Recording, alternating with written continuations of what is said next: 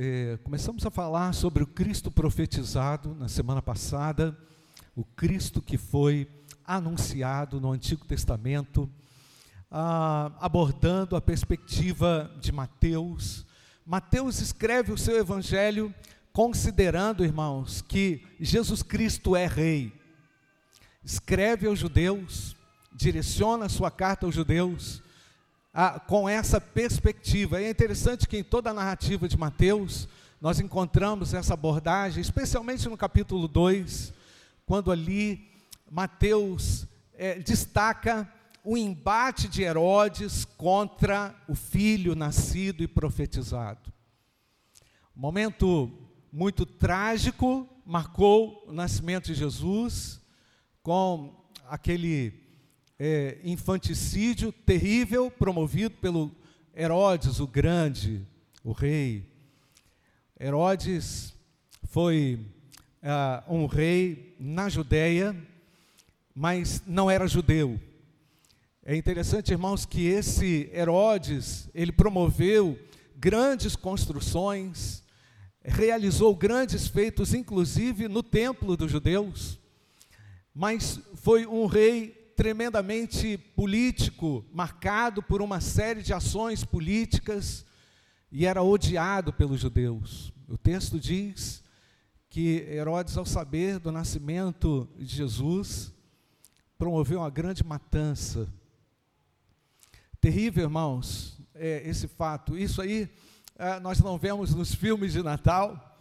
Os filmes de Natal apresentam um Natal irrealizável, né, irmãos? Um Natal é, totalmente é, fora da perspectiva bíblica, mas a perspectiva bíblica sempre nos apresenta a realidade, como os fatos aconteceram, como eles foram.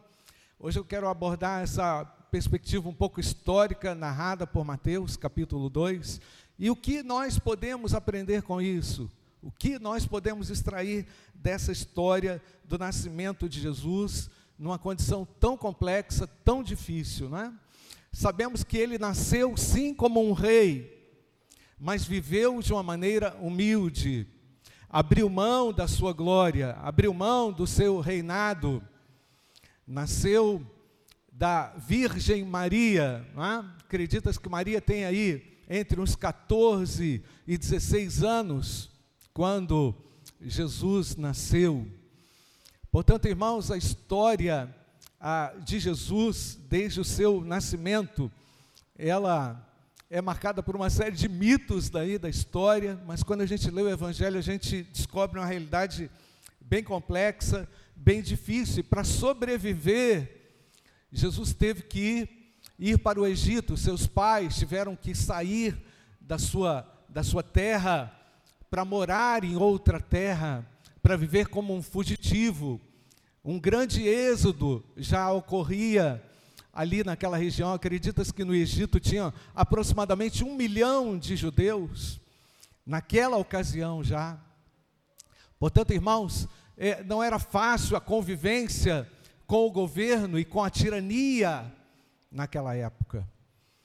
Ah, e quando você percebe a pressão e a opressão que os reinos exercem sobre, sobre a terra, não é, irmãos? Como, como a terra é oprimida pelos reinos, a única alternativa que nós podemos pensar é realmente no, no grandioso escape de Deus e na grandiosa providência de Deus. Deus já, com os seus olhares providenciais, cuidou da vida de Jesus, cuidou da manutenção da família de Jesus em um ambiente tão hostil, tão complexo, tão difícil.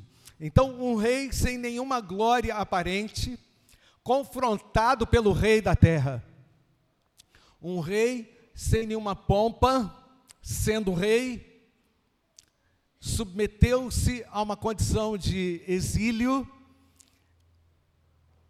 mas a profecia foi cumprida. Os irmãos podem perceber e pensar como nada realmente é fácil para os crentes, não é? O, o cristão não tem uma vida fácil, irmãos. Nós estamos debaixo da promessa de Deus, por isso que estamos até aqui, chegamos até aqui, não é verdade, irmãos?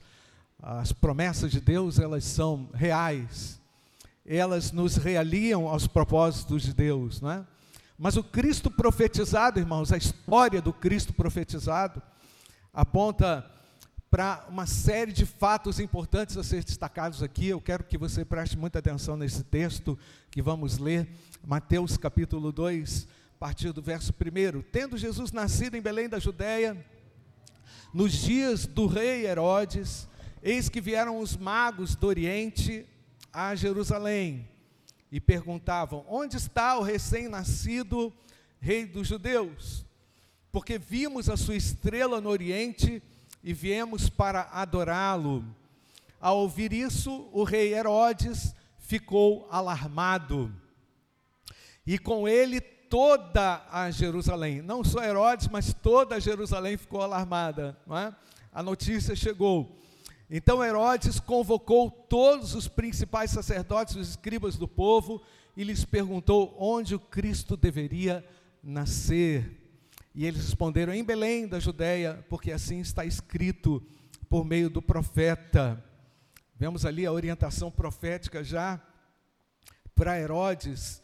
E você, Belém, terra de Judá, de modo nenhum é a menor entre as principais de Judá, porque de você sairá o guia que apacentará o meu povo Israel. Portanto, Herodes se serviu da profecia para saber a respeito do nascimento do Cristo, mas de forma alguma creu no Cristo. É?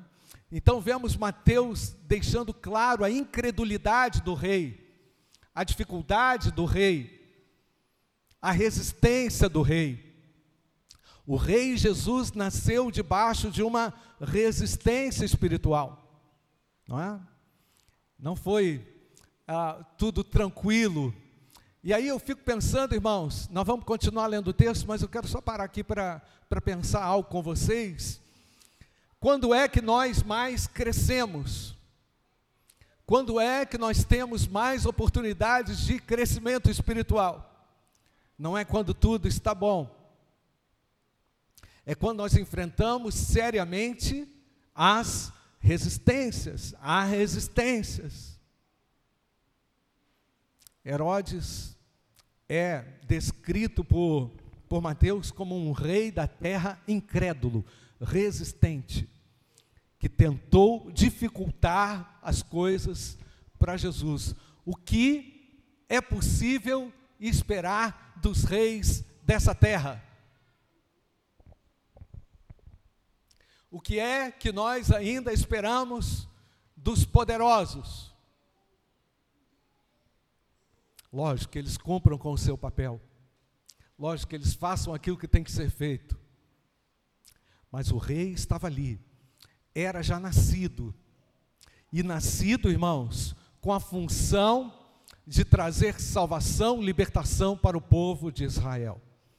Louvado seja Deus, irmãos. O nosso Cristo é um Cristo que empreende não conforme os ditames desse mundo, mas conforme a vontade do nosso Deus.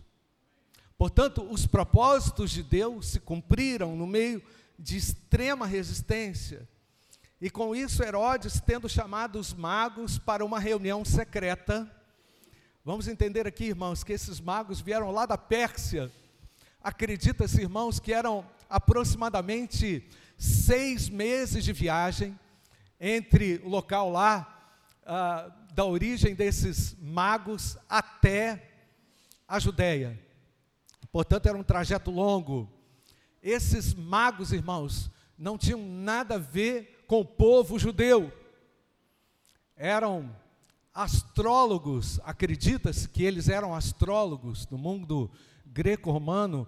É, isso era algo que era que chamava muito atenção. Portanto, é, é incrível a gente perceber aqui também um detalhe. Lendo esse texto, eu tive essa percepção. Como Deus usa quem Ele quer, onde Ele quer, da forma que Ele quer, para que os seus propósitos se cumpram.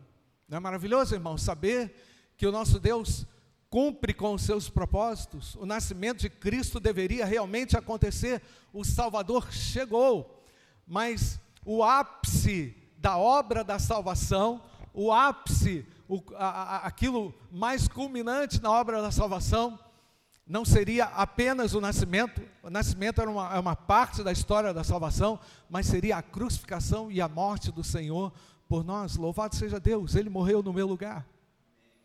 Mas o Cristo profetizado chegou e havia chegado dessa forma, de maneira discreta, humilde, submissa.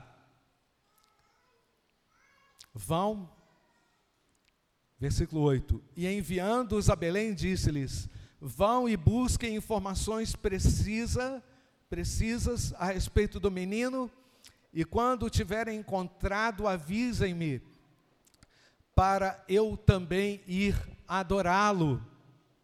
Olha isso, irmãos. Depois de ouvirem o rei, os magos partiram, e eis que a estrela que viram no oriente ia diante deles, até que chegando parou sobre onde o menino estava. E vendo eles a estrela, alegraram-se com grande e intenso júbilo. E entrando na casa, viram o menino com Maria, sua mãe, e prostrando-se, o adoraram e abriram os seus tesouros, entregando-lhe suas ofertas, ouro, incenso e mirra. Então é incrível, né, irmãos, que os pagãos já começaram adorando ao Salvador. Esses pagãos, esses que não tinham conexão nenhuma com o povo de Israel, já reconheciam o Cristo e já adoraram o Cristo e já entregaram presentes a Cristo, oferecendo ao Cristo aquilo de melhor que eles tinham. Mas é interessante a gente observar aqui também um detalhe, irmãos.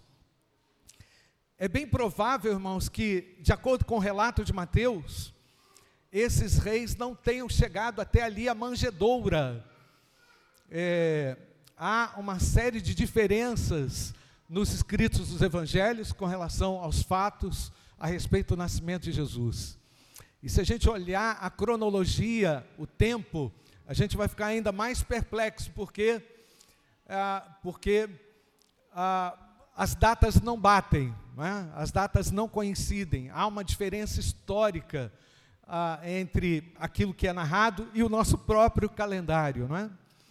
Mas verdade é, irmãos, que o Cristo nasceu, que os pagãos, que aqueles que não tinham nada a ver com a história, é? entraram na história para adorar ao Cristo, reconhecendo que ele era o próprio Filho de Deus. Mas aqui também há um outro elemento importante, irmãos, no versículo 12. E tendo sido avisado por Deus em sonho, para não voltarem à presença de Herodes, os magos seguiram por outro caminho para a sua terra. E depois que os magos foram embora, um anjo do Senhor apareceu em sonho a José e disse: Vamos ler, irmão? Você pode ler comigo? Levante-se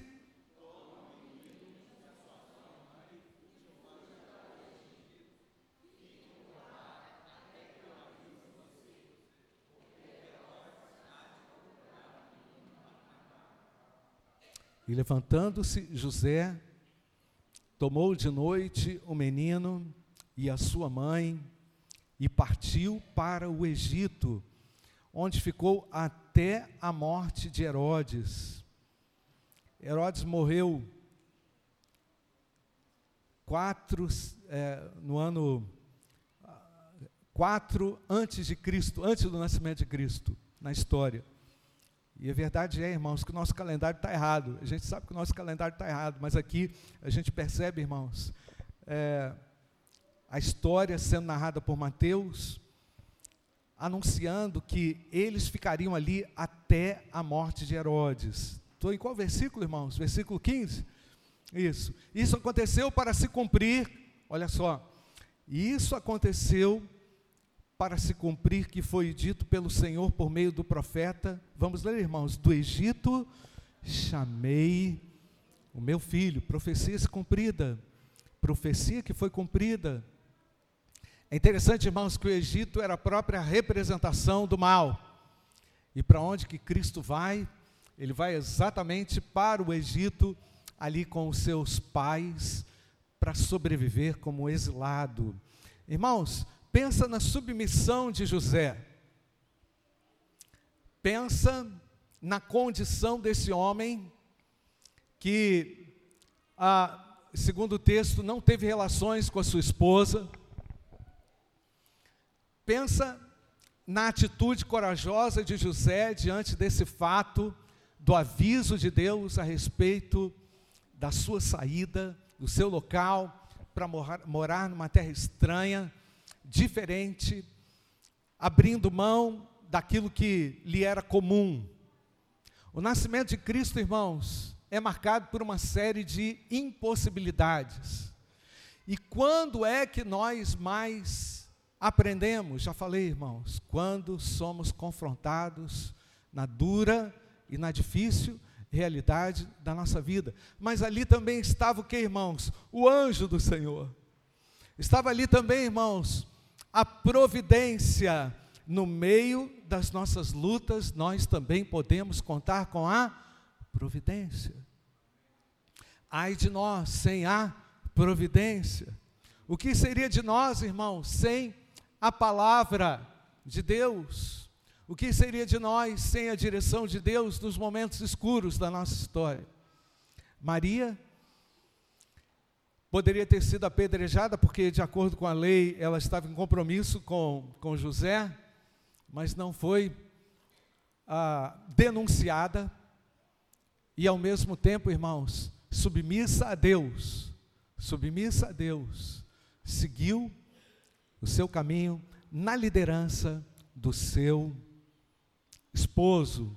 É interessante que todas as vezes que o anjo aparece, ele aparece a José, apresentando a José uma grandiosa responsabilidade na condução da sua família. Aos homens compete uma liderança importante também dentro de casa, em tempos complexos, em tempos difíceis, não é verdade, irmãos? Como os homens precisam exercer esse sacerdócio importante dentro de casa.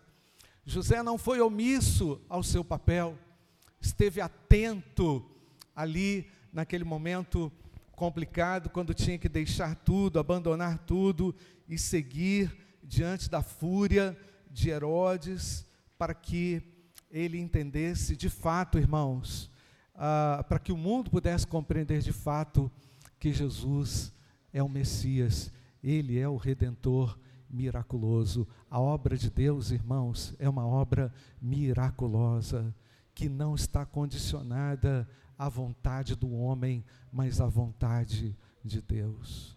Pensa bem, irmãos, na importância de uma obediência cega a uma orientação de Deus. Talvez é, José poderia ser considerado alguém é, incoerente, mas diante de todas as incoerências, estava ali sendo realizado, efetivado a vontade de Deus. Então, versículo 16: vendo-se iludido pelos magos, Herodes ficou muito furioso porque os magos não passaram de volta por lá, foram avisados por Deus para seguir numa outra direção.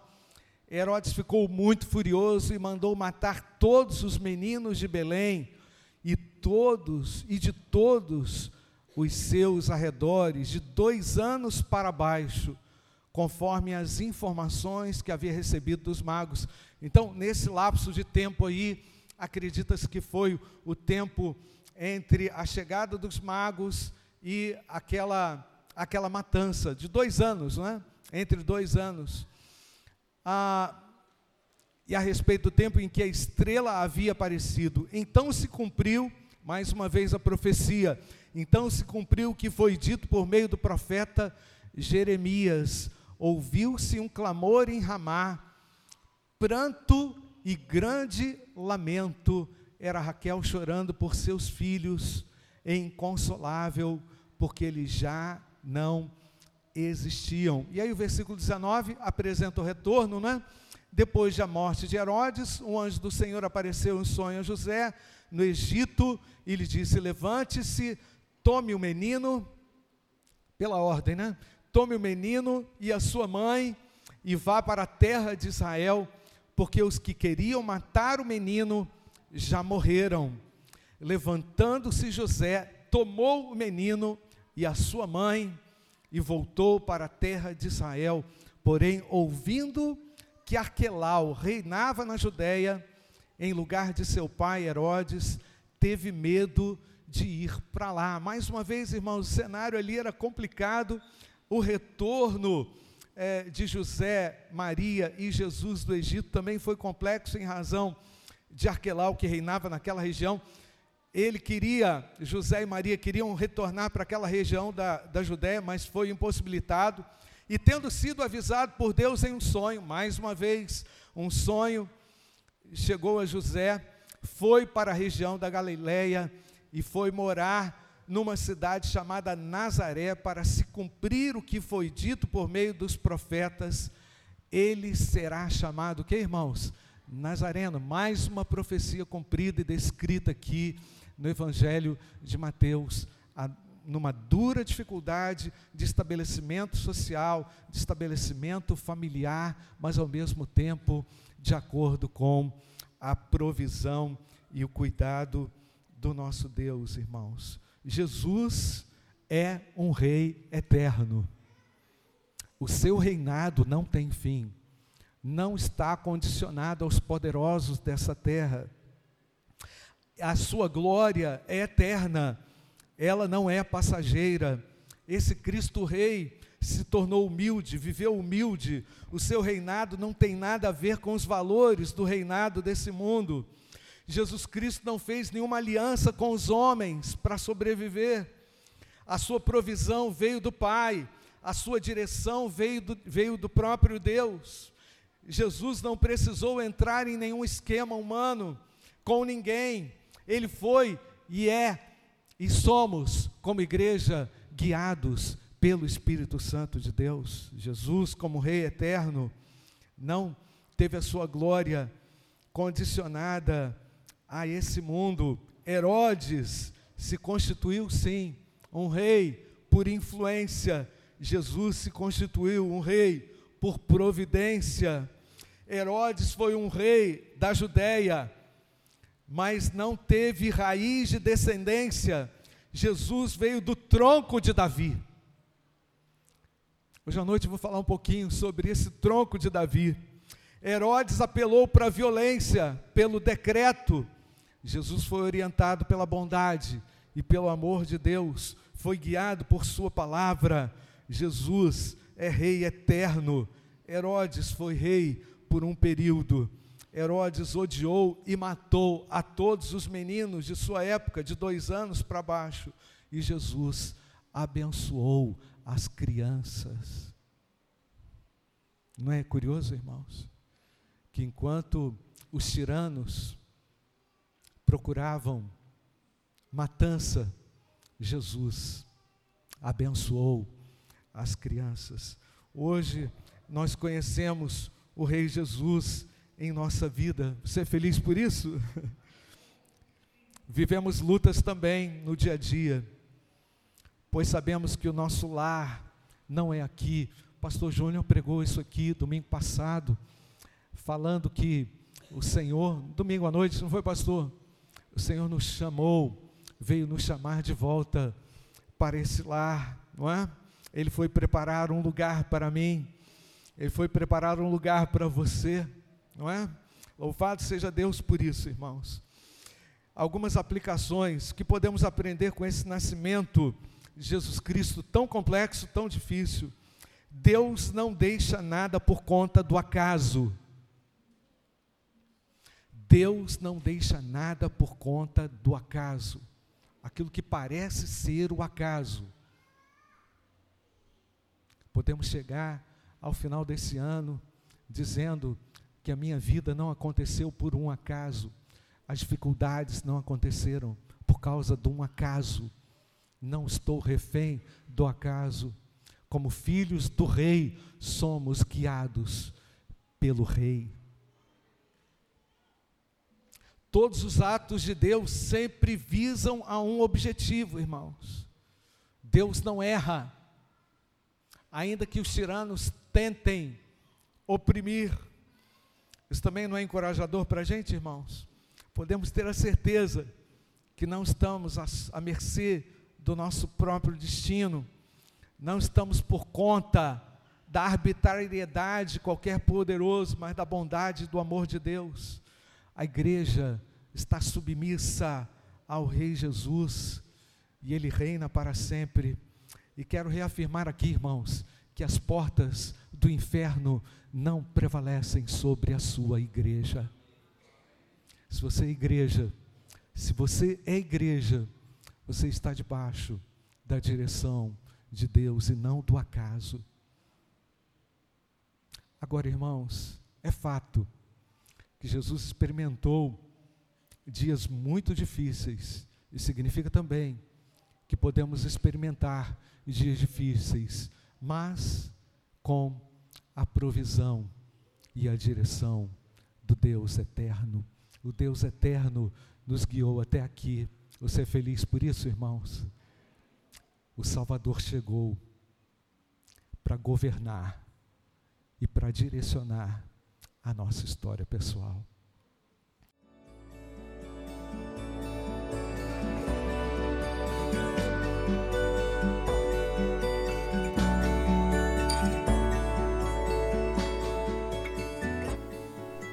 A Igreja Batista do Bom Retiro tem plena convicção de que a palavra de Deus é poder para salvar e transformar vidas.